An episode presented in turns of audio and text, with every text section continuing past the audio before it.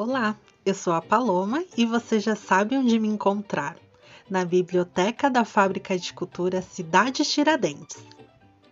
Nesse mês de abril, a biblioteca conta com o tema Viagens. E pensando nisso, eu separei um conto do livro Contos das Mil e Uma Noites. O conto se chama As Viagens de Simbad.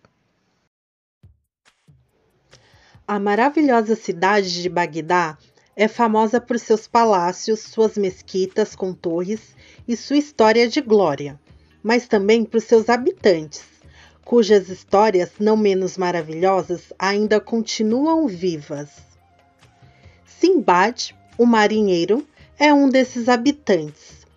Ainda que ele não fosse um excelente marinheiro, Deram-lhe esse nome porque seu desejo de navegar por todos os mares o conduziu a regiões onde nenhum homem corajoso havia pisado e ainda nenhuma alma jamais havia chegado. Mas deixemos que ele conte suas extraordinárias viagens. Eu era muito jovem quando meu pai morreu, deixando-me uma fortuna considerável.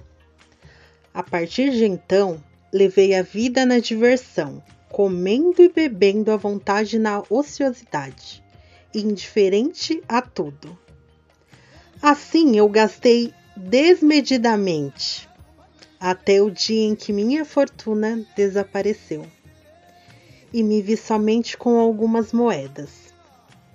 Vendi então os poucos bens que me restavam e consegui embarcar com alguns mercadores num barco que descia rumo a Basra. A viagem se revelou rica em surpresas. Peixes de todas as cores, praias ora verdejantes, ora desérticas, aromas e perfumes, até então desconhecidos, deixavam-me maravilhado. Quando estávamos em alto mar, fomos surpreendidos por uma violenta tempestade e perdemos o rumo. Por sorte, não naufragamos. Aos poucos, o mar acalmou e conseguimos chegar a uma ilha. Que bom poder sentir os pés bem firmes na terra depois de quase ter sido engolido pelo mar. Aquela ilha parecia desabitada. Era maravilhosa. Bosques verdejantes, prados, árvores frutíferas, riachos de água cristalina, um verdadeiro paraíso. Desembarcamos. Uns foram para um lado e outros para o outro. Estávamos todos curiosos para explorar aquele lugar. Caminhei durante muito tempo até que me sentei à sombra de uma árvore bela e frondosa. Estava vencido pelo cansaço e pela fome.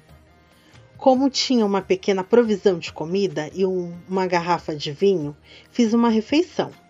Bebi com vontade e, saciado, adormeci.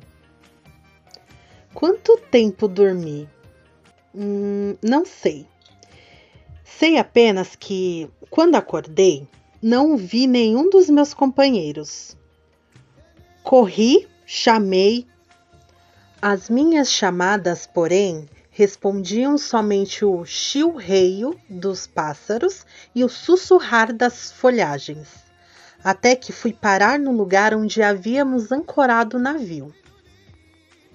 Levantei os olhos para o horizonte e então pude ver o veleiro.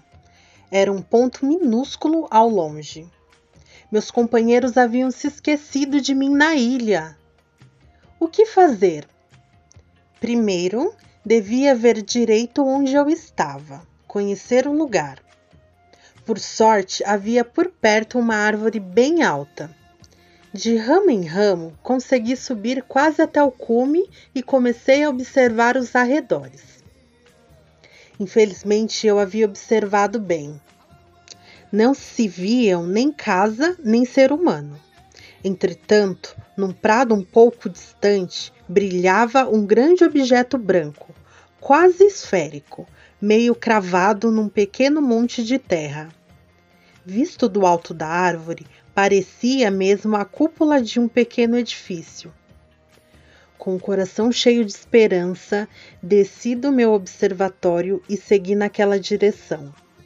Aproximei-me do objeto. Era liso como um mármore e os raios do sol poente refletiam-lhe na superfície. Contornei o objeto para ver se havia alguma abertura, mas nada. Era completamente fechado. O que será que é isso? Interroguei-me. De qualquer modo, vejamos se é oco.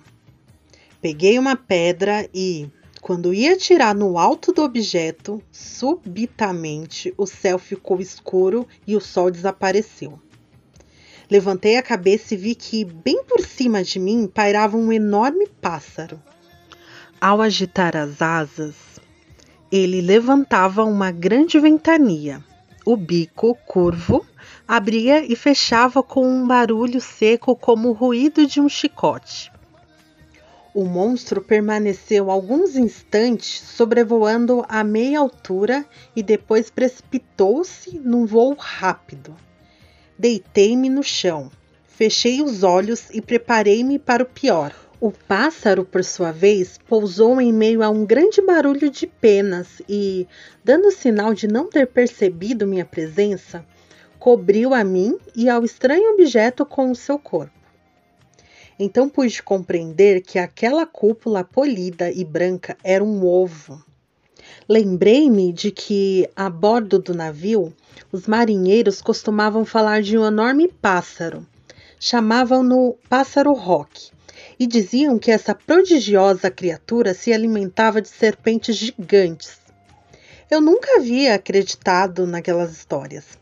Agora, porém, deveria mudar de opinião. O que fazer?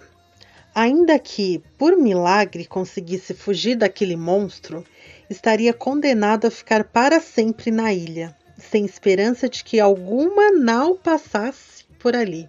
Só a tempestade mesmo para tê-los levado àquele lugar perdido.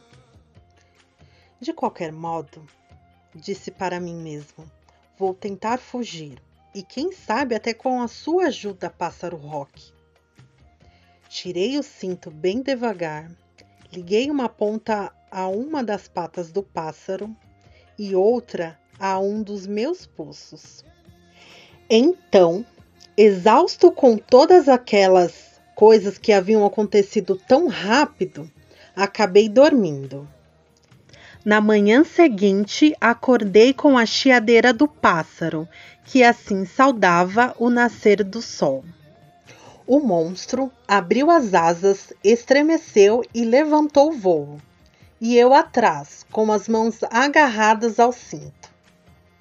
Imaginem só o medo que senti quando vi debaixo de mim a ilha girando tornando-se cada vez menor e, por fim, desaparecendo na imensidão do oceano.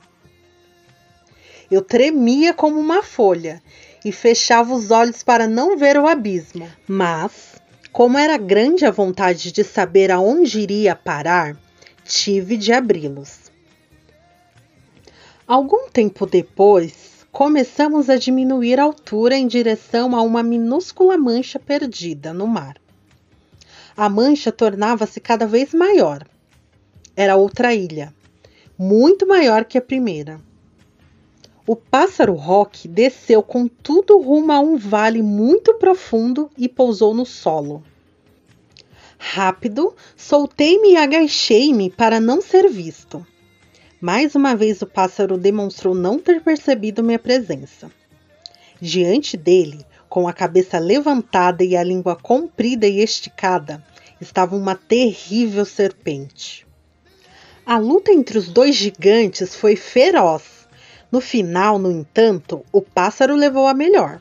Precipitou-se sobre a serpente, agarrou-a com as suas enormes garras e levantou o voo, desaparecendo sem demora por entre as nuvens.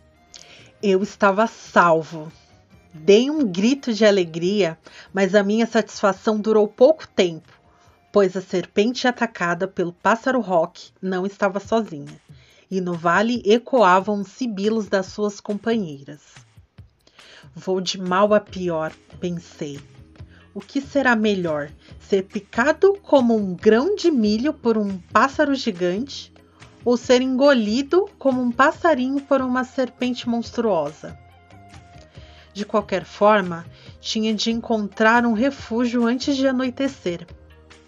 É que eu sabia que ao anoitecer as serpentes vão para suas tocas, onde ficam até o nascer do sol. Se conseguisse passar o dia a salvo, durante a noite eu poderia tentar a fuga. E aí, pessoal? Será que Simbad vai conseguir se proteger dessas serpentes? Será que ele vai conseguir sair dessas ilhas? Curioso ou curiosa para saber o final dessa história? Bem, como eu disse, esse conto compõe o livro Contos das Mil e Uma Noites. Você pode ter acesso a esse livro de forma gratuita pela Árvores de Livros. Para isso, é só entrar em contato com a biblioteca no Instagram arroba